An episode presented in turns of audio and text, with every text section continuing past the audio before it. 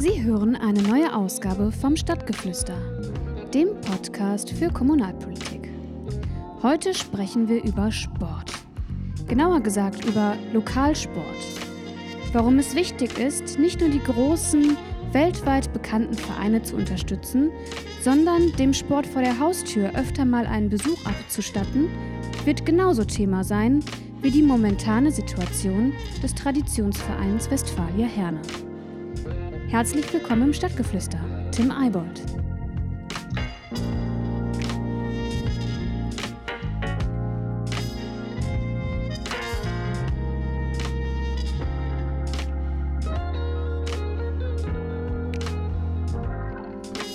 Ja, einen wunderschönen guten Tag, liebe Zuhörerinnen und Zuhörer, äh, zu einer neuen Ausgabe des Stadtgeflüsters zu einer besonderen Ausgabe ein Stück weit, denn wir werden heute kein Live-Gespräch miteinander führen können.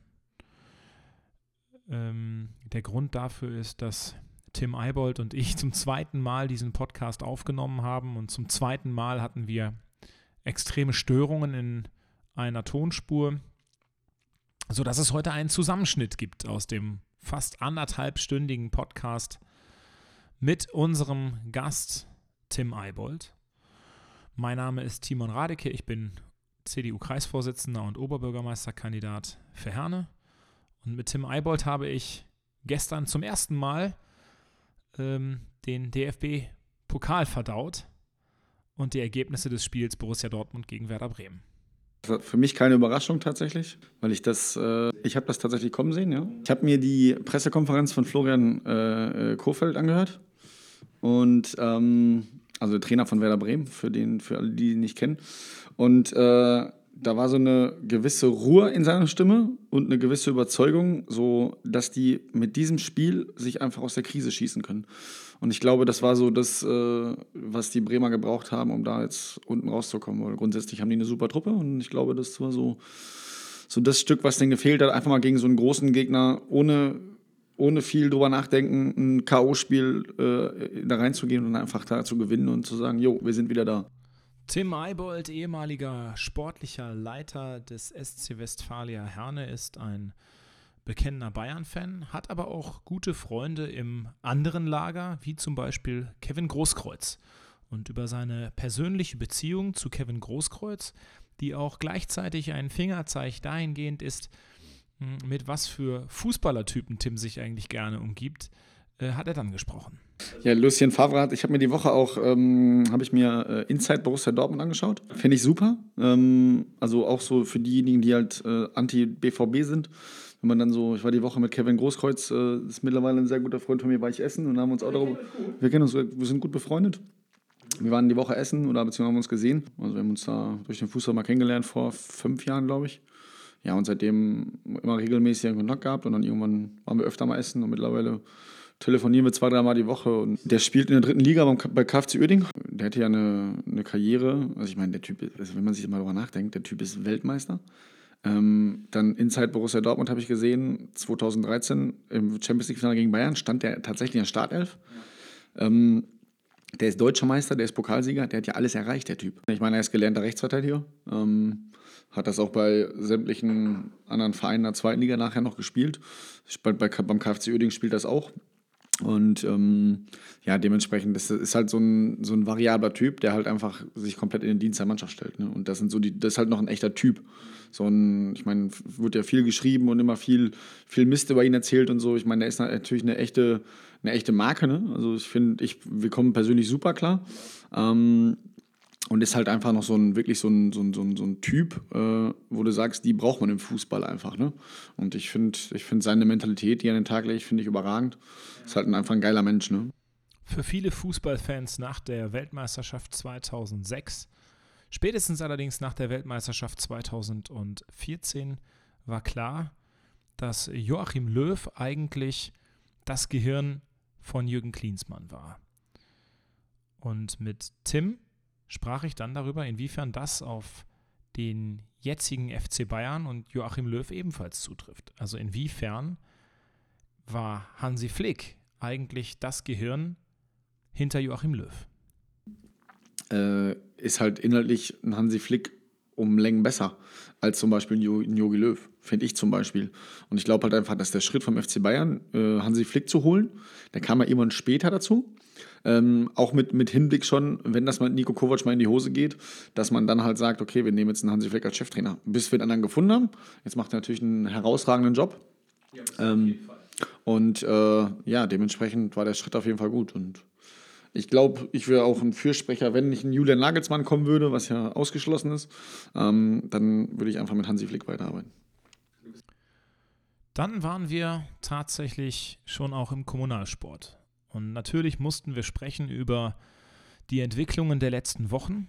Was hat Tim Eibold und den SC Westfalia Herne dazu gebracht, sich voneinander zu trennen, getrennte Wege zu gehen, obwohl doch eigentlich ein wirklicher Plan für diesen Verein gemeinsam mit Christian Knappmann und Tim Eibold auf dem Tisch gelegen hatte. Das ist natürlich, äh, ich glaube, für alle Beteiligten war das schwierig, ähm, aber die, die, ich meine, es stand ja auch in der, in der Zeitung, ne, ähm, wie, die, wie, die, wie die Gedanken halt sind, äh, ähm, Thema Ausrichtung des Vereins, grundsätzliche Ausrichtung des Vereins, aber auch die sportliche Zukunft. Und da waren wir halt, äh, oder war ich mit dem Vorstand äh, halt nicht einer Meinung. Ähm, da habe ich mich dann auch klar positioniert. Ja, und dann äh, war dann halt immer noch klar, dann haben wir uns vernünftig hingesetzt und haben gesagt, okay, wir besprechen das Ganze, analysieren das Ganze und dann musste halt, äh, muss man halt sagen, dann haben wir uns halt dafür entschieden, dass wir uns trennen. Ne? Also mir persönlich tut es sehr leid und auch sehr weh, weil ich halt äh, mit Knappi halt auch äh, nicht nur einen, einen, angestellten Trainer dort habe, sondern auch mittlerweile einen sehr guten Freund. Ähm und dann ging es auch relativ schnell um die Entwicklungen bei der Westfalia, vor allen Dingen um die Insolvenz, die Entstehung der Insolvenz und die sogenannten Altlasten.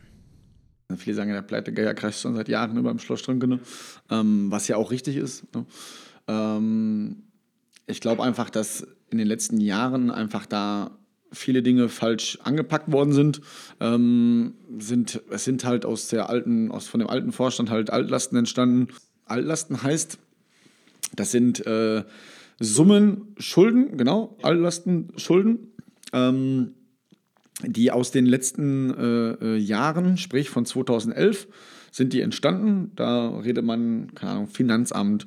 Es wurde nie irgendwie eine Steuerprüfung gemacht. Ähm, es, wurden, es wurde bei der AOK wurde nichts bezahlt, bei den Verbänden, also es gibt ja zwei Verbände in, in, in Nordrhein-Westfalen, einmal den WDFV, also der Westdeutsche Fußballverband und der FLVW, das ist der Fußballverband, äh, Leicht, nee, Fußball- und Leichtathletikverband Westfalen.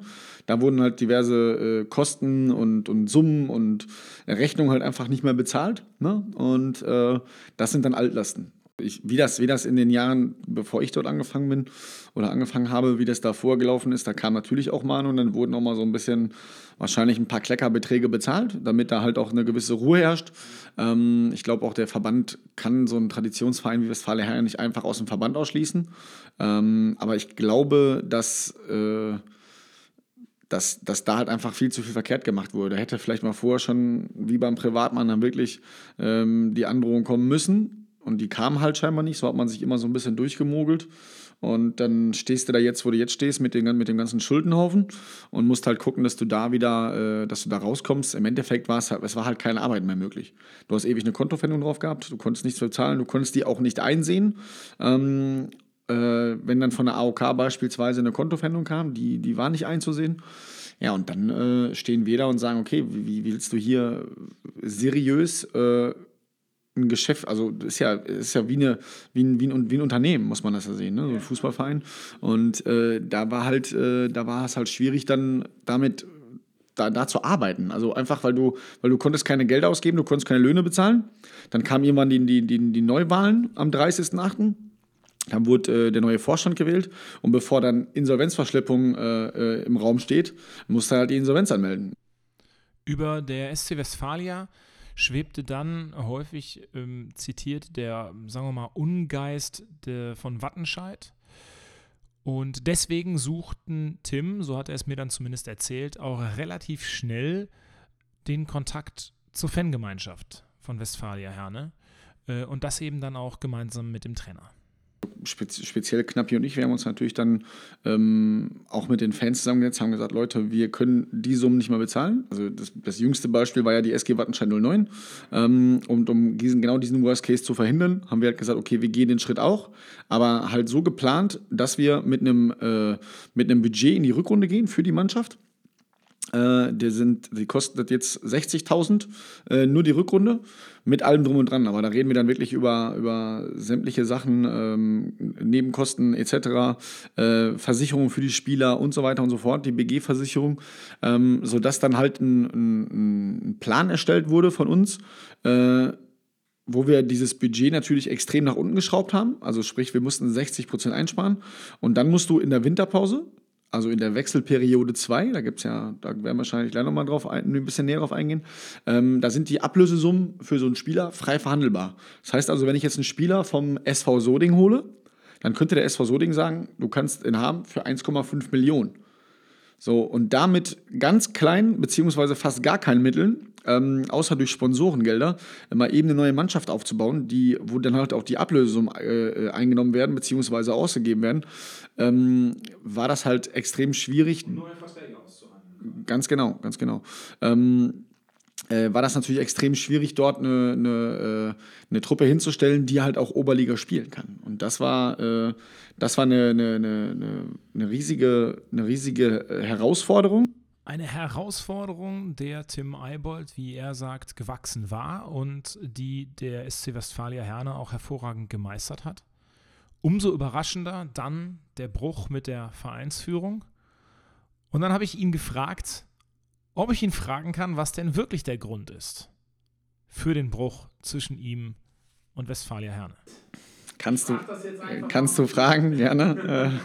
äh, äh, ich bleibe natürlich äh, bei, von meiner, meiner, Aussage von vorhin, dass wir halt einfach ähm, ja, die Ausrichtung des Vereins, also so wie der Verein dann geführt wird, ähm, ist halt nicht das, was ich gerne hätte. Und ähm, ja, ich bin halt auch nur Angestellter gewesen und kein Vorstandsvorsitzender oder sonstiges. Ja, und dementsprechend äh, war halt klar, wenn man sich da halt nicht einig wird oder ähm, dann ist es halt leider im Fußball, dass sich dann irgendwann die Wege trennen. Ne? Also ist ja im Berufsleben vielleicht noch ein bisschen anders, aber im Fußball ist es halt so, du bist halt für das Sportliche verantwortlich als sportliche Leitung. Und dann war, ähm, war dann leider die Trennung die Folge. Generell, ich glaube, es ist wohl eher die auf die, auf die Ausrichtung bezogen. Ne? Also wie, wie man den Verein weiterführt und wie der Weg des Vereins sein muss. Ja, mein Plan war ja tatsächlich ähm, in den nächsten drei bis fünf Jahren gesund in die Regionalliga. Ähm, wie beispielsweise in TuS Haltern, äh, die es halt wirklich äh, seriös und, und, und gut machen. Also um das jetzt mal auf das, auf das Thema Westfalia Herne zu projizieren. Ähm, ich glaube halt einfach, dass es gerade in Herne schwierig ist. Man hat es gesehen, äh, es waren jahrelang keine richtigen Sponsoren mehr da, weil halt ein Alleinunterhalter war. Ähm, der hat gesagt hat, ich möchte keine anderen Sponsoren. Ne? So durch die Blume gesagt. Ich gebe hier das Geld und ich möchte auch hier entscheiden. Und das hast du dir über Jahre dann, ähm, hast du dann halt den Weg verpasst, die, die Sponsoren für den Verein zu gewinnen. Natürlich hast du ein paar dabei, die auch äh, ein bisschen was geben. Ähm, aber dann, wenn ich sehe, der, der am meisten gibt, ist zum Beispiel die Firma MK und die kommt aus Fellbad. Knappi und ich, wir haben damals dort gesessen mit Friedhelm Runge. Friedhelm Runge ist, äh, ich glaube, mittlerweile 80 geworden. Ähm, sehr jung geblieben, ganz, ganz feiner Mensch, ähm, der die Firma MK äh, besitzt. Das ist halt eine Industriefirma, die machen Beschlagteile für Türen, Fenster etc. Und ähm, der Mann hat einfach Geld. Ne? Und äh, der sagt halt, okay, weil Knappi kannte ihn von früher von Wuppertal noch, wo Knappi da gespielt hat. Äh, dann hatten wir den Kontakt eigentlich ziemlich schnell, ziemlich schnell hergestellt. Und er wollte halt einfach dem Verein auch helfen, ne? weil, weil er sagt, okay, das ist ein Traditionsclub und den unterstütze ich gerne. Zu Traditionsclubs gehören natürlich auch immer die passenden Spieler. Und diese Spieler müssen gekauft werden, diese Spieler müssen bezahlt werden. Und als völliger Laie im Amateurfußball ähm, habe ich äh, Tim dann einfach mal gefragt, wie denn eigentlich Verträge ausgehandelt werden, gerade in der ähm, Oberliga oder auch in der Westfalenliga und welche Vertragsbindungen es da gibt und grundsätzlich erstmal zu welchen Konditionen Spieler eigentlich dort auf dem Spielfeld stehen. Jeder, jeder Verein macht das tatsächlich anders. Also das ist, ähm, ich habe halt, äh, um da mal auf diese Prämien auch mal kurz einzugehen, ich habe halt damals, als ich angefangen bin bei Westfalia, habe ich gesagt, ich möchte nicht, dass wir irgendwelche Gelder so bezahlen. Ne? Also ganz, also unterm Tisch, dass die irgendwie im Umschlag bezahlt werden, sondern hier muss alles äh, offiziell laufen. Das war halt mein Einwand, als ich, bevor ich angefangen bin. Dem wurde auch genauso zugesprochen, also entsprochen, haben sie gesagt, okay, das machen wir so. Dann kannst du lieber monatlich den Jungs einen Huni mehr zahlen, anstatt, äh, anstatt irgendwelche Gelder schwarz rauszuhauen. Ich würde jetzt nicht sagen für jeder Verein, aber das machen schon viele Vereine halt. Ne? Also klar, also Prämien werden halt leider immer so bezahlt. So, ansonsten müssten sie versteuert werden. Und bei Westfalen habe ich halt gesagt, okay, wir müssen, wie das davor lief, kann ich nicht sagen, weiß ich nicht. Aber ich habe halt gesagt, gen generell ist meine Einstellung, keine Gelder gehen so hier über den Tisch, außer die kommen, also die müssen übers Konto gehen. Und so war halt der Weg. Und dann hast du halt den Jungs halt einen Hunderter mehr gezahlt, anstatt dann irgendwelche Prämien mit einzubauen. Aber grundsätzlich hat jeder, jeder Verein zahlt äh, eine gewisse Prämie. Manchmal gibt es auch Leute auf der Tribüne, die sagen, wenn äh, Timon Radeke bei uns im Sturm spielt ja. äh, dann, äh, und macht 25 Tore, dann äh, kriegt er nochmal von Sponsor X oder Y vielleicht nochmal irgendwie einen Obolus obendrauf.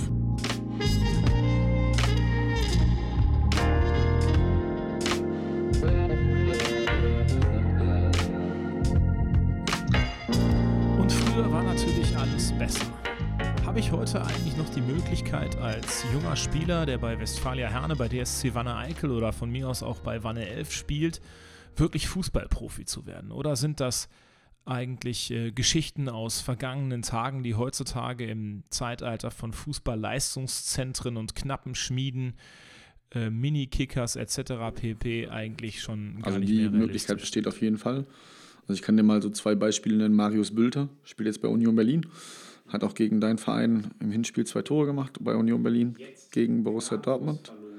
Ähm, tatsächlich, tatsächlich hat er bei Eintracht Rhein in der Oberliga gespielt, ist dann zu Rödinghausen gewechselt und von da aus, also in die Regionalliga und von da aus dann halt zu Union Berlin. Ähm, dann gibt es noch das Beispiel Christopher Antwi Ajay. Ähm, Spitzname ist Jimmy. Also Jimmy war vier Jahre in der Jugend bei Westfalia Herne, ist dann einmal ähm, der hat gespielt von der die B- und die A-Jugend, das heißt also 17, 18, 19. Ist dann zu Sprockhövel gewechselt, weil sein Bruder dort gespielt hat und war dort, glaube ich, ein halbes Jahr oder ein Jahr und ist dann halt nach Paderborn 2 und ist jetzt mittlerweile, hat am Wochenende, glaube ich, ja doch, am Wochenende auch sein erstes Bundesligator erzielt. Ist halt auch ein Henner Junge. Ne? Und daran siehst du, dass der Weg so möglich ist, definitiv. Natürlich gehört da viel Glück zu, heute Profifußballer zu werden. Also meine beiden besten Freunde, André und Tim Kilian, ähm, André ist, war mit Christian Tietz und mit Hannes Wolf Co-Trainer beim, beim HSV, ähm, also im Hamburger Sportverein der zweiten Bundesliga. Dann äh, wurde Christian Tietz entlassen. Mittlerweile ist André mit, äh, mit Christian äh, im Trainerteam bei, bei Rot-Weiß Essen. Also ein ambitionierter Regionalligist, der eigentlich in die, also vom, vom, vom, Anspruch, vom Anspruch und vom, vom Volumen, sage ich mal, müssten die eigentlich in die zweite Bundesliga weil es halt einfach ein extrem, ähm, extrem organisierter Verein ist. Da arbeiten echt Profis, das muss man wirklich sagen. Und, ähm, und da kenne ich, die beiden haben zum Beispiel auch bei, also Tim und André haben in der, in der knappen Schmiede gespielt beim FC Schalke mit Manuel Neuer, Benny Hövedes, äh, wer war noch dabei? Benny Hövedes, Neuer, Özil, Fährmann, äh, diese ganze Truppe, damit sind die A-Jugendmeister geworden. Und dann hast du einfach gemerkt, so bei, dem, bei Tim zum Beispiel, Tim ist dann äh, von Schalke weg hat gemerkt, okay, ich werde kein Profi, ist zu Westfale Herne gewechselt damals in die NRW-Liga. Äh, und André hat halt den Weg noch äh, in, die, in die Regionalliga geschafft, für, bei Schalkes U23, ist von da aus nach Australien über FC Homburg in Saarland und dann zum HSV tatsächlich. Ne? Also du siehst halt schon, dass das, äh, dass das durchaus möglich ist. Aber wenn wir nochmal auf die Typen eingehen, dann kannst du dir äh, Ahmed Kutucu beim FC Schalke, ist ein geborener Gelsenkirchner, äh, der hat den Sprung jetzt halt auch geschafft. Ne? Ich glaube halt, dass, ähm, dass du halt auch durch den Amateurfußball auch noch Profi werden kannst. Also wenn ich überlege, bei Westfalen Herne sind zwei, zwei, drei Jungs drin, äh, die würd ich, denen würde ich das auch zutrauen, Profi zu werden. Jetzt wird es lokalpolitisch. Gemeinsam mit Tim spreche ich über die Dichte unserer Sportvereine hier in Herne und über den Amateurfußball in den Kreisligen. Ja, ich glaube, dass das grundsätzlich, ähm, also erstmal haben wir ja eine hohe Dichte an Fußballvereinen hier der Stadt ist das, glaube ich, ein bisschen zu viel, weil die, äh, du merkst halt, ähm, also ich habe meine letzte, meine letzte Station als, also in meiner Laufbahn in Anführungsstrichen, äh, ich will gar nicht von Karriere sprechen, war bei der DJK Falkenhorst. Ähm, und dann hast du hinterher den Kunstrasenplatz bekommen und du bist mit fünf Vereinen auf zwei Plätzen. Sprich, auf der einen Seite ist Horsthausen und Fortuna Herne und auf der anderen Seite war Pantringshof, nee, nee, Elpeshof, äh, Fortuna, nee, stopp, stopp. Elpeshof, äh, Rot-Weiß Türkspor, genau, und äh, die DJK Falkenhorst. Das ist natürlich viel zu viel. Die meisten gehen arbeiten und die trainieren meistens so ab 18, 18.30, 19 Uhr. So, dann darfst du bis 21 Uhr meistens nur das Flutlicht anlassen. Wenn es jetzt nicht im Sommer ist, dann wird es ja auch früh dunkel, so wie es jetzt halt ist. Ähm, und dann hast du halt nur eine gewisse Kapazität. Der Platz ist halt nur so groß, wie er ist. Den kannst du nicht größer machen oder sonst irgendwie sowas. Deswegen, wenn du mit drei Vereinen bist und jeder Verein möchte im Schnitt auf Kreisliga-Ebene zweimal trainieren, dann wird es schon schwierig. Ja, also deswegen, aber es gibt halt auch genug andere Beispiele, dass es geht, so wie beim VfB Börnig, die das dann halt wohl irgendwie, ich kann das gar nicht so beurteilen, aber die das wohl dann selbst in die Hand genommen haben, den Umbau des, auf dem Kunstrasenplatz.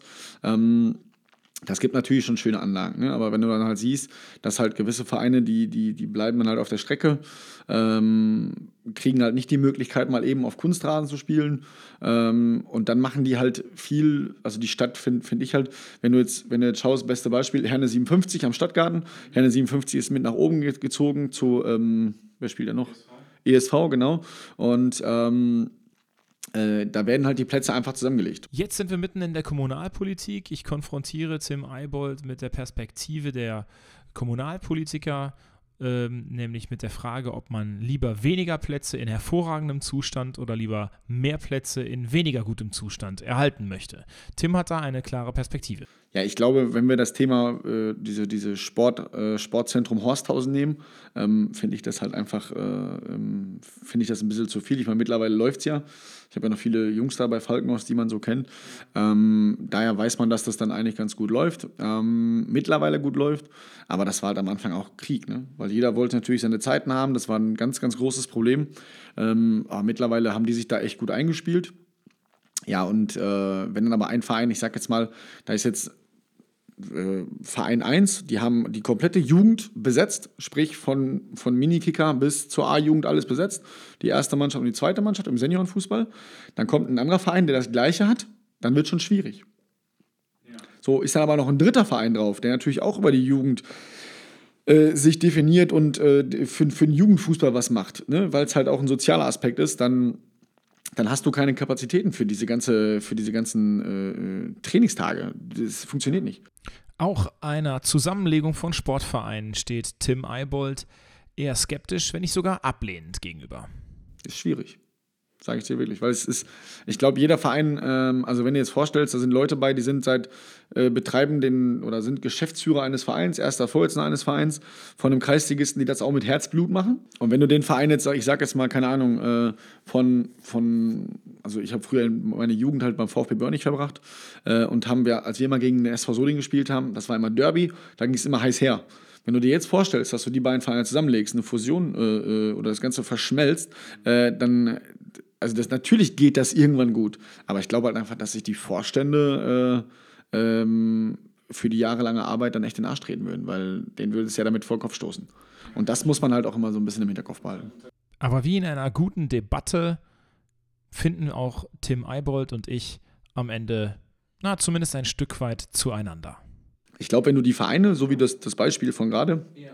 ähm, äh, wenn du die Vereine, fünf Vereine auf drei Kunstrasenplätze dann wird man sich immer einig. Auf eine genaue Zahl, ob 7 auf 3 oder, oder 6 auf 3, lässt er sich nicht festnageln. Ähm, und er hat auch sehr gute Gründe, warum das so ist. Kommt darauf an, wie groß der Verein ist. Ja. Ne? Also das kann man so pauschal nicht sagen. Da muss man halt dann schon ein bisschen gucken, wie sind die Vereine bestückt mit Jugendmannschaften, Altherren und so weiter und so fort. Das ist halt schwierig. Ne? Ähm, dann äh, hast du sonntags meistens, also die Amateure spielen ja immer sonntags. 13, also 11, 13 oder 15 Uhr oder vielleicht auch 18 Uhr, je nachdem. Äh, und dann, wenn du jetzt, sag mal, fünf Vereine oder drei Vereine auf einem Platz hast, dann kann ja immer nur der eine Verein spielt dann zu Hause, spielt danach auswärts, dann muss der andere Verein zu Hause spielen, dann hast du aber schon zwei Vereine, die dann am gleichen Tag ihre Heimspiele austragen müssen. Dann geht es um Eintrittsgelder, wovon von, von so, ein, so, ein, so ein Kreisliga-Verein lebt, um, um, um das Catering, wovon so diese Kreisliga-Clubs leben. Ähm, und da machst du alles, da, da machst du viel kaputt mit.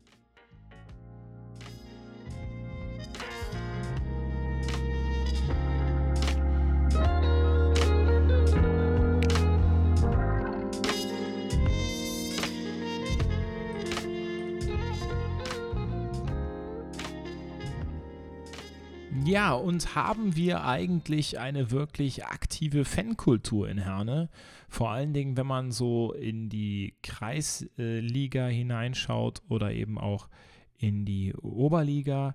Wie sieht es da aus in Herne? Unterstützen die Herner Bürgerinnen und Bürger ihre örtlichen Fußballvereine so, wie sich auf der anderen Seite die Vereine das auch wünschen würden? Ja, ich denke schon, wenn das, also ich, ich kann es jetzt beurteilen bei Westfalia, da wurden die Fans halt auch immer weniger oder die Zuschauer immer weniger, ähm, weil halt auch einfach das, das Angebot der Bundesliga, ähm, also wenn ich jetzt mir vorstelle, äh, wir hatten vor zwei Jahren, glaube ich, den Fall, dass das Revierderby Dortmund-Schalke sonntags um 15.30 Uhr stattgefunden. Da hat ja sogar der Verband hat dann ein, äh, ein, eine, den Verein eine Möglichkeit gegeben, äh, die Spiele halt umzulegen. Also sprich, dass du, du kannst ja sowieso anders terminieren. Ähm, Westfalia, das haben wir mal gerne gemacht, mal freitagsabends ein Flutlichtspiel oder samstagsabends. Äh, das war halt immer doch ganz schön, äh, weil es halt einen besonderen Charakter hat. Aber äh, ich glaube, dann, damit nimmst du dem Kreisliga-Verein ja, oder wenn wir jetzt auf die Kreisliga gehen, nimmst du dem Verein ja alles. Oder dem Amateurverein, sagen wir es mal so. Und dann sprechen die, die machen halt damit mit diesen Anstoßzeiten, äh, machen die halt äh, den, den, den Kreis oder den Amateurverein, machen die halt ganz viel Tim, kaputt. Und das halt einfach, ähm, das schadet schon den Clubs, ne? das muss man halt sagen. Ne? Wenn du dann anschaust, ähm, kann auch, wenn ich ab und zu mal zum SC Konstantin, schaue mir das mal an, ne, weil mein Bruder halt da kickt. Ähm, und äh, da sind dann 30 Leute. Für den Besuch so, da, da kann kein Verein von überleben. Ähm, Im Facebook abgesetzt hat mit äh, einer guten Bratwurst und einem guten Bier ähm, am Spielfeldrand unserer Lokalligen. Also habe ich mich ähm, ein ums andere Wochenende aufgemacht nach Rot-Weiß Aalen, wo mein Kollege damals beschäftigt war und dort eben auch als äh, sportlicher Leiter tätig war und habe dort das ein oder andere Spiel von Rot-Weiß Aalen besucht und habe da Gefallen gefunden am lokal und auch ein Stück weit am Amateursport. Ähm, nun liegt es an Tim, zu die Frage zu beantworten, wie wir mehr Bürgerinnen und Bürger zu unseren Lokalvereinen bekommen. Hat auch gerade übrigens auf meine auf die Instagram-Story geantwortet mit den, mit den Worten stark. Also Angelo, schöne Grüße. Ja. Ähm, Rot-Weiß Aalen hat ja auch eine Bundesliga-Vergangenheit. Das heißt also, da du siehst das Stadion, ähm, die müssten, die könnten theoretisch Regionalliga, dritte Liga damit spielen. Äh, da müssten ein paar, paar bauliche Sachen oder ein paar Sachen erneuert werden. Aber grundsätzlich ist Rot-Weiß Aalen ja super aufgestellt. Ne? Das, das ist ja, ich meine, ich, ich kenne da auch viele aus dem Vorstand. Ähm, auch die, die Spieler sind natürlich klar durch die Oberliga halt auch extrem bekannt. Ähm, ich finde, Rot-Weiß Aalen ist natürlich ein Beispiel. Klar, es ist ein Amateurverein auch insolvent äh, oder insolvent gewesen. Ich glaube, wann war das? 2, ja, weiß ich gar nicht. Auf jeden Fall, so, so, so war der. Und die haben das auch durch die Insolvenz, sind die auch wieder gesund. Ne? Ähm, ich glaube, die hatten letztes Jahr oder so, haben die auch ihre Insolvenz, glaube ich, beendet, meine ich. Oder davor schon. Keine Ahnung, ist auch egal. Da, so, so tief stecke ich da nicht drin. Nein, aber das ist halt, äh, Rot-Weiß Allen, finde ich, ist ein, ist ein Beispiel. Die, die haben eine unfassbar geile Anlage dort die haben äh, Jugendspielplätze, die haben das Stadion, äh, Kunstrasenplätze nebenan und können auf Rasen Fußball spielen, die Liga bestreiten. Und das ist halt mega, wenn ich das bei Westfalen Herne zum Beispiel sehe. Natürlich hast du ein geiles Stadion. Das wurde ja dann auch umgebaut äh, vor zwei Jahren. Ähm, hat dann auch länger gedauert als geplant. Der Verein musste, musste, musste ausweichen. Die Geschichte ist ja mittlerweile auch bekannt. Und, äh, ähm, aber geil wäre, also ich fände das Klar, man soll damit zufrieden sein, aber für Westfalia zum Beispiel, die, mit, äh, die halt auch eine gute Jugendarbeit haben, äh, wäre es wichtiger, ein Kunstrasenplatz als Nebenplatz, also ein großes Feld, nicht so ein kleines Trainingsfeld, sondern einen großen Platz als Kunstrasenfeld zu haben. Und äh, das Stadion wäre mit, mit Rasen, äh, das wäre halt noch eine Nummer geiler. Als Bezirkspolitiker, der eben diesen Rasenaustausch am äh, Stadion am Schloss maßgeblich auch mit begleitet hat, sprechen wir dann über die Kosten, die eben auch ein Echtrasenplatz verursacht. Ja, ein guter Rasen austauschen, ich meine, ist schwierig. Äh, einen guten Rasen austauschen kostet bei ihm komplett, glaube ich, knapp 200.000 Euro. Ist halt schon viel Geld. Ne? Ähm, und einen Kunstrasenplatz umbauen, weiß nicht, liegt ungefähr bei 300.000. Dann hat dann, ja, dann bleibt der Kunstrasenplatz im Schnitt ja auch zehn Jahre liegen. So, natürlich ist das günstiger. Und natürlich ist, ich sage halt nur, wenn wir jetzt gerade das Thema Westfalia hernehmen oder nehmen wir das mal das Thema DSC Van Eyck, die haben jetzt gerade einen neuen Kunstrasenplatz bekommen. Ähm, ich glaube, da spielt ja noch ein anderer Verein drauf. Und West, äh, DSC hat natürlich ihr, ihr, ihr Rasenstadion daneben an, wo natürlich auch Regionalliga-Fußball gerade läuft mit, mit äh, Schalke Ähm, oder äh, TuS halt, der TuS Haltern hat, da, hat dort gespielt bis, bis Winter, die sind jetzt nach Wattenscheid gezogen, ähm, um da halt ihre, ihre Heimspiele in Anführungsstrichen auszutragen, ähm, wo halt äh, diese Sicherheit, diese bekannten Sicherheitsspiele sind. Also wenn dann Schalke oder, oder Halt dann gegen Essen spielt, müssen die halt in Wanne spielen. Dürfen halt nicht auf ihre eigene Platzanlage spielen. Ne? Und das ist halt, ähm, das halt auch dann, da, da, fehlen dann auch wieder die Einnahmen. Da kannst du ja, das Thema kannst ja, das ist ja exorbitant ein großes Thema. Und das ist halt schwierig. Ich glaube halt einfach, wenn man jetzt mal auf die Basis zurückgeht, diesen, diesen echten Amateurfußball, sprich Kreisliga, ähm, da kommen halt nur noch die Eltern gucken, vielleicht dann mal die Freundin von Spieler X. Und dann war es das leider aber auch. Im Sommer ist natürlich da ein bisschen mehr los. Ähm, aber ich glaube, jeder Fußballverein mit dem dazugehörigen Vorstand ist selbst dafür verantwortlich, ähm, äh, äh, was Gutes, ein gutes Produkt anzubieten. So, und ähm, ich glaube halt einfach, wenn du dann beispielsweise bei, keine Ahnung, welchem Verein einen Vorstand hast, der halt nur Murks macht, dann, dann geht da auch keiner hin. Hast du aber einen Verein, der halt auch vielleicht so ein bisschen, keine Ahnung, eine Karnevalsparty macht oder so, ich habe das Beispiel Falkenhorst. Die haben es über Jahre ganz gut gemacht und da hat es immer Spaß gemacht. So, und ich glaube, dann kommen halt auch ein paar Leute mehr. Das glaube ich halt schon. Aber ich glaube, grundsätzlich ist da der Vorstand immer selbst für verantwortlich. Und trotzdem, das Ruhrgebiet ist eine Fußballhochburg. Und wir sind umgeben von großen Fußballvereinen wie VfL Bochum, FC Schalke 04 oder auch Borussia Dortmund. Trotzdem stellt sich immer wieder die Frage, wie können kleinere Städte im Schatten dieser großen Weltvereine von eben genau diesen Vereinen gegebenenfalls auch profitieren? Was können sie von ihnen lernen? Und wie können die großen Vereine eben auch die kleinen lokalen Vereine unterstützen? Ja, ich glaube einfach, dass das schwierig ist. Ne? Natürlich, ähm, wenn man jetzt, ich sage jetzt mal, wenn man jetzt den finanziellen Aspekt sieht, äh, dass man, nur, nur, mal, also nur mal als Beispiel, man, man könnte jetzt sagen, ach, der BVB, der macht, äh, äh, keine Ahnung, so wie viel Umsatz, spendet doch mal Summe X an die Amateurvereine. Ich glaube halt einfach, äh, das ist halt auch schwierig. Der BVB, der wirtschaftet gut, ähm, die machen das über Jahre richtig gut, genau wie der FC Schalke. Ähm, der VfL Bochum fällt ja da so ein bisschen ab, muss man ja leider sagen, ähm, weil, weil klar mit der Liga, es ist halt wirklich schwierig, da halt auch dann ähm, gerade auch im Schatten von Dortmund und Schalke äh, da gute Spieler hinzubekommen spielen jetzt schon längere Zeit in der zweiten Liga. Deswegen ist das extrem schwierig. Ich glaube halt einfach, äh, dass äh, dass das grundsätzlich möglich wäre. Aber ähm, der Verein, also gerade jetzt Borussia Dortmund, die haben ein, äh, ein, ein, äh, ein Testspiel gemacht mit, mit Westfale Herne, die, um die Vereine schon ein bisschen zu unterstützen. Der VfL Bochum hat ein Darlehen gegeben ähm, an, an Westfale Herne damals, wo die Spielstätte halt äh, neu gebaut wurde und halt die Spieler, du siehst halt schon, dass da eine große Solidarität ist. Ne? Das ist schon klar. Ne? Aber ähm, ich glaube, mal eben so eine Spende rüberschieben ist halt auch schwierig. Ne?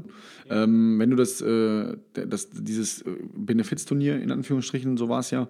Das hat der DSC Wanne und Westfalia Herne haben jeweils eine Halbzeit gegen Borussia Dortmund gespielt. Ne? Äh, da waren halt auch nicht viele Zuschauer. Also du bietest das an, dann hast du mal so eine einmalige Gelegenheit und äh, da bleibt auch dann nicht viel hängen. Also ich kann dir sagen, ich kenne da Zahlen, gerade aus dem Borussia Dortmund-Spiel. Ähm, da ist für den Verein oder für die Vereine nicht viel hängen geblieben. Schade eigentlich, ne? Also ja, weil, weil, weil ich glaube halt einfach, dass das, äh, dass das Produkt Amateurfußball ähm, das wird halt A von, von, von, der, vom, vom DF, von der DFL oder vom, generell vom Deutschen Fußverbund ähm, nicht genug gefördert.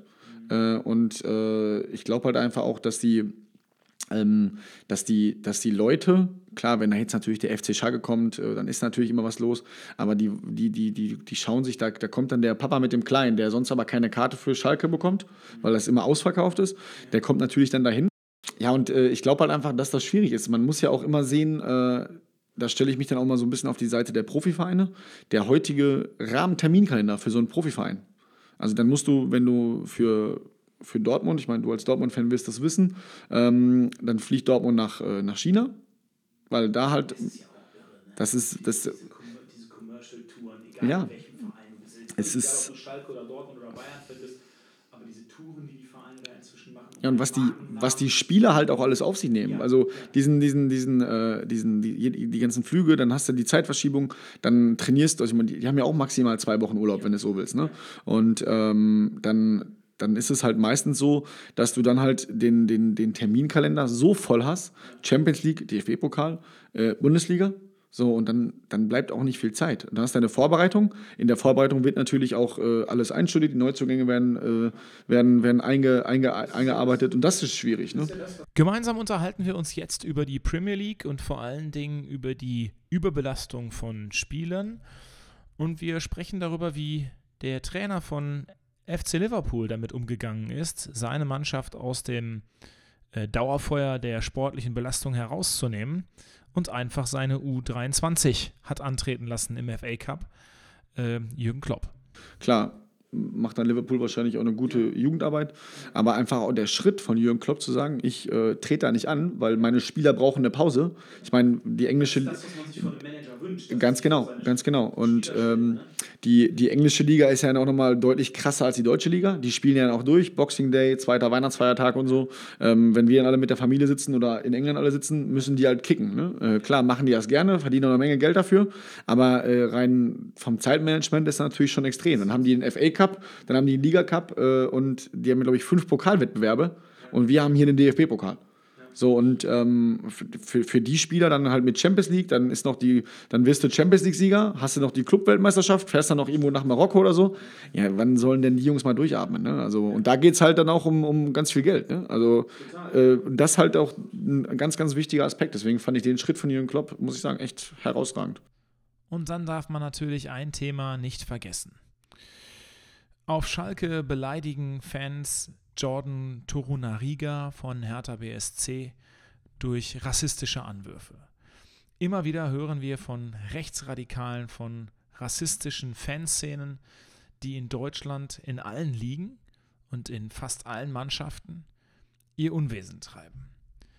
Wie begegnen Lokalvereine, wie begegnen Amateurvereine diesen Entwicklungen und was kann man vor allen Dingen auch dagegen tun?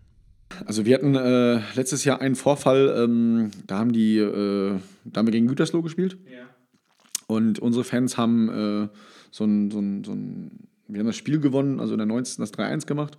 Äh, und dann haben die Jungs halt was getrommelt, wo dann halt hinterher Sieg gerufen wurde. Also Sieg für die eigene Mannschaft. Und äh, eine Fangruppe aus Gütersloh stand daneben und hat gerufen Heil. So, und dann stand in der Zeitung, also in gewissen, äh, in gewissen Szenen, Szenemagazinen, die halt dann auch da auf der rechten Seite stehen, ähm, äh, wurde dann, ja, Westfale Herne hat rechtsradikale Fans und so. Und ähm, das war schon krass, ne? Also du rutscht dann da automatisch rein. Ähm, ich meine, ich will nicht abstreiten, dass der eine oder andere wahrscheinlich auch eine, eine, eine eher den Blick nach rechts hat als äh, nach links oder in die Mitte. Aber grundsätzlich muss man sagen, dass der gerade speziell Westfale Herne ähm, die distanzieren sich da komplett äh, äh, von, von, von, von, dieser, von diesen Aktionen, weil der Verein halt komplett äh, ähm, strukturiert äh, durch die Mitte geht, also kein Millimeter nach rechts. Und ähm, ich glaube, das war auch ein gutes Statement. Wir hatten da auch schon mal ähm, eine Kampagne mit den Spielern. Ich meine, da waren ja, sind ja auch viele mit Migrationshintergrund. Ähm, viele Spieler, die wir da geholt haben, und da ist es einfach nur fair und das habe ich auch dann ganz klar angesprochen, habe mich auch mit diversen Fans von uns zusammengesetzt, habe gesagt, Leute, äh, das geht so nicht. Also ihr könnt nicht hier jubeln, wenn die uns, unsere Jungs gewinnen, dann spielt da ein Junge aus, aus, aus, aus der Türkei oder von mir aus aus Marokko oder sonst wo, ne? Und ähm, der wird dann beleidigt. Also klar, mit, seinem, mit einem gewissen Rassenhass. Und ich habe ich hab mich da ganz klar vor meiner Mannschaft gestellt. Ähm, und der Verein tut das genauso.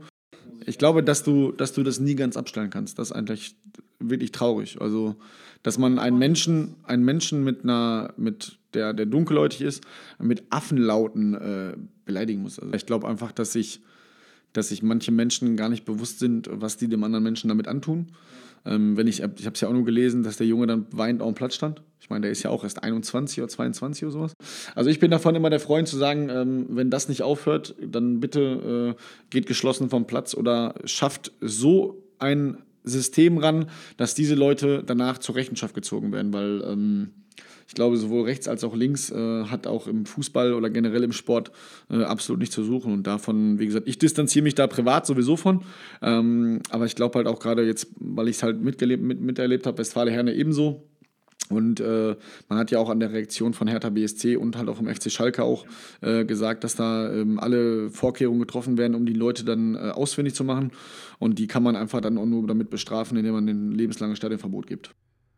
Und dann natürlich die Frage nach der eigenen Zukunft und nach der persönlichen Zukunft von Tim Eibold selbst. Was macht er jetzt? Wo sehen wir ihn bald wieder? Also ich habe jetzt, ähm, natürlich kam auch jetzt nach, also bevor auch schon der, die Kündigung oder die Trennung kam, ähm, kam halt auch schon mal die eine oder andere Anfrage, weil halt auch der eine oder andere, den man dann aus den Vereinen kennt, die halt auch merken, okay, der, der Typ macht das wirklich mit Herzblut. Ähm, äh, also ich führe jetzt in den nächsten Tagen, nächste Woche stehen drei Gespräche an mit Vereinen. Ähm, ich hatte jetzt schon den eine oder das eine oder andere Telefonat. Ähm, dann werde ich, äh, werde ich auch mit Sicherheit noch, noch, noch mal hospitieren, sprich ähm, wahrscheinlich in der zweiten oder dritten Liga, weil halt auch, ähm, ja, weil es halt auch für meine Vita gar nicht so verkehrt ist. Ich glaube, bei mir hauptberuflich Fußball wird schwierig. Für mich startet jetzt bald meine Umschulung nach meiner Bandscheiben-OP. Ähm, deswegen geht es da, hat also Priorität 1 hat meine, meine Umschulung. Und ähm, aber grundsätzlich nebenbei im Fußball, das würde ich schon gerne weitermachen, weil es mir halt auch eine Menge Spaß gemacht hat. Und ich dann halt euer Typ bin, der das dann wirklich, wie du es schon sagst, mit Herzblut macht. Äh, ist natürlich schade, dass man das als geborener Herner nicht bei seinem, bei seinem Verein macht, ähm, beziehungsweise dann dem höchsten in der Stadt, wo man geboren ist. Das ist natürlich, das tut extrem weh, aber ich glaube, man wird mich im Fußball auf jeden Fall ja, wiedersehen. Und dann war es wie zum Ende eines jeden Stadtgeflüster-Podcasts auch wieder Zeit für die Entweder-Oder-Fragen. Und da starteten wir bei der ersten Frage in der englischen Premier League. Und Tim Eiwold musste sich entscheiden zwischen Manchester United und Manchester City. City. Ich bin halt einfach ein Fan von Pep Guardiola. Also wenn, äh, ich nehme jetzt mal als Beispiel äh, RB, ne? also Red Bull oder dann halt auch Rasenballsport. Ich glaube, wenn der Herr Mateschitz mit seinen Millionen kommen würde und würde sagen, Westfale Herne, äh, wir bringen euch nach oben, ich glaube, dann wäre jeder Verein ja da völlig, völlig verrückt. Ja, dann würde ich mich natürlich ärgern, klar. Ähm, aber ich glaube, dann wäre jeder Verein verrückt, das da nicht anzunehmen. Deswegen halte ich dieses, äh, dieses äh, Traditionsgedöse von Red Bull und Hoffenheim hat keine Tradition für völligen Quatsch. Also City. Okay. Nächste Frage. Du musst ja eine Position auf dem Platz aussuchen und du kannst nur wählen zwischen offensiven Mittelfeldspieler oder Innenverteidiger. Tatsächlich Innenverteidiger. Also ich muss sagen, ich finde die, den Innenverteidiger-Typ äh, eigentlich äh, ist immer, also ist, ist geil, weil ich glaube halt einfach, äh, da geht so der, äh, geht das Spiel so wirklich los mit Spieleröffnung und so wenn man halt mal so ein bisschen innerlich schaut. Ich habe zum Schluss selbst, als ich war vorher im Sturm, dann habe ich meine, ich glaube, sechste Knie-OP gehabt. Und dann bin ich halt irgendwann zum Innenverteidiger, weil ein guter Stürmer, sagt man. Ist das Knie nicht noch viel anstrengender? Nee, du läufst ja weniger. Ach so, ja, gut. Als Stürmer kriegst du ja immer auf die Socken. Halt viel mehr auf den Mann, oder nicht? Ach nee, das ist halb so wild. Also ist ja wirklich, der Innenverteidiger ist dann wesentlich entspannter als ein Stürmer. Aber wie gesagt, wenn du als Stürmer kriegst. Sagt man auch, dass Innenverteidiger länger auf Weltniveau spielen können? Ja. Du kannst ein Abendessen verbringen und du musst dich entscheiden, entweder mit Lothar Matthäus oder mit Matthias Sammer. Tatsächlich Matthias Sammer. Warum? Ähm, weil ich glaube einfach äh, von Matthias Sammer könnte, oder da würde ich, dem würde ich viele inhaltliche Dinge fragen, der halt auch, ähm, also beides waren herausragende Fußballer, ne, muss man sagen. Der eine Weltfußballer mit Lothar Matthäus. Ähm, natürlich bei meinem Verein gespielt, Matthias Sammer dann bei Borussia Dortmund. Aber ich glaube einfach, ich halte Matthias Sammer für ähm, inhaltlich ein bisschen, bisschen besser, sodass ich für meine Person von ihm halt ein bisschen mehr lernen könnte. Du kannst bei jemandem hospitieren, aber du musst wählen Jupp Heinkes oder Pep Guardiola. Pep Guardiola. Ja, weil ich glaube, Pep äh, würde diesen, oh, der ist ja so für mich so der, der modernste Trainer, der halt auch so eine neue Revolution, Revolution im Fußball äh, ähm, reingebracht hat. Ähm, also diesen Tiki-Taka-Style, den man von Barcelona noch kennt. Und ich glaube halt einfach, dass dann äh, der Weg für die Zukunft interessanter wäre als der von Jupp. Auch wenn er das natürlich das Triple mit dem FC Bayern geholt hat. Im Finale gegen Borussia Dortmund. Du kannst einen Spieler deiner Wahl verpflichten, aber du musst dich entscheiden zwischen Giovanni Reina und Davies vom FC Bayern München. Ja, ich würde ich würd mich tatsächlich für Alfonso Davis entscheiden. Wir kommen zur letzten Frage. Du bist gut befreundet mit Christian Knappmann.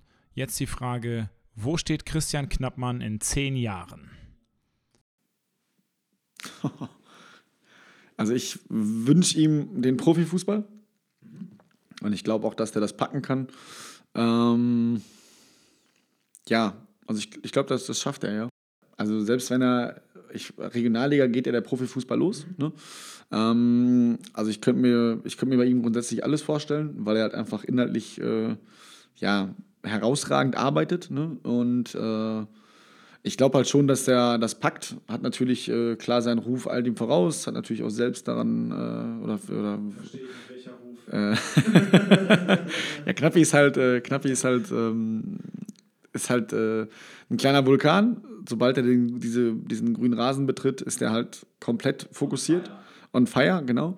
Ähm, aber viele kennen halt Christian Knappmann nicht, wenn man sich mit den Menschen einfach auch mal hinsetzt und äh, über alltägliche Dinge spricht oder halt auch generell über Fußball. Ähm, äh, mein Bruder hat immer zu mir gesagt, der Knappi, wie ist denn der so? Ich gesagt, komm doch einfach mal zum Stadion, schau dir das Ganze an, sprich mit ihm mal. Und da gibt es halt viele Beispiele, die dann gesagt haben, ähm, ach, der ist ja gar nicht so, wie, wie man denkt. Nein, ist der auch nicht. Natürlich hat der eine Mütze, im positiven Sinne. Ähm, aber ich glaube, das haben wir alle. Und, ähm, aber er ist halt, er ist halt Fußballer, er ordnet alles dem Fußball unter und äh, der will halt auch nur weiterkommen. Und ich glaube, dass er dann gerade mit, mit äh, ich meine, ich habe natürlich jetzt auch zwei Jahre daran gearbeitet, dass er anders wird und er hat sich auch gebessert. gebessert in Anführungsstrichen, das klingt so, als wenn er totale, totale Probleme hätte, also ist es nicht. Ähm, und ich glaube halt einfach, dass ich ihm nochmal so den letzten, oder nochmal so einen, so einen Schliff mitgegeben habe, sodass er halt auch wirklich ähm, äh, wirklich halt auch dann in der Zukunft einen Schritt schaffen kann. Ich wünsche ihm das von ganzem Herzen, weil der Junge muss eigentlich in den Profifußball. Und damit geht unsere aktuelle Folge, die aktuelle Episode vom Stadtgeflüster zu Ende. Wir haben jetzt alles neu synchronisiert, wir haben neu geschnitten und freuen uns schon auf die nächste Ausgabe. Hoffentlich dann wieder mit zwei intakten Mikrofonen. Ich danke ganz besonders Tim Eibold dafür, dass wir zweimal miteinander sprechen konnten. Und äh, wir wünschen ihm alles Gute. Ähm, ich persönlich wünsche dir alles Gute und wir sehen uns sicherlich alsbald wieder. Ich danke dir. Auf jeden Fall. Vielen Dank.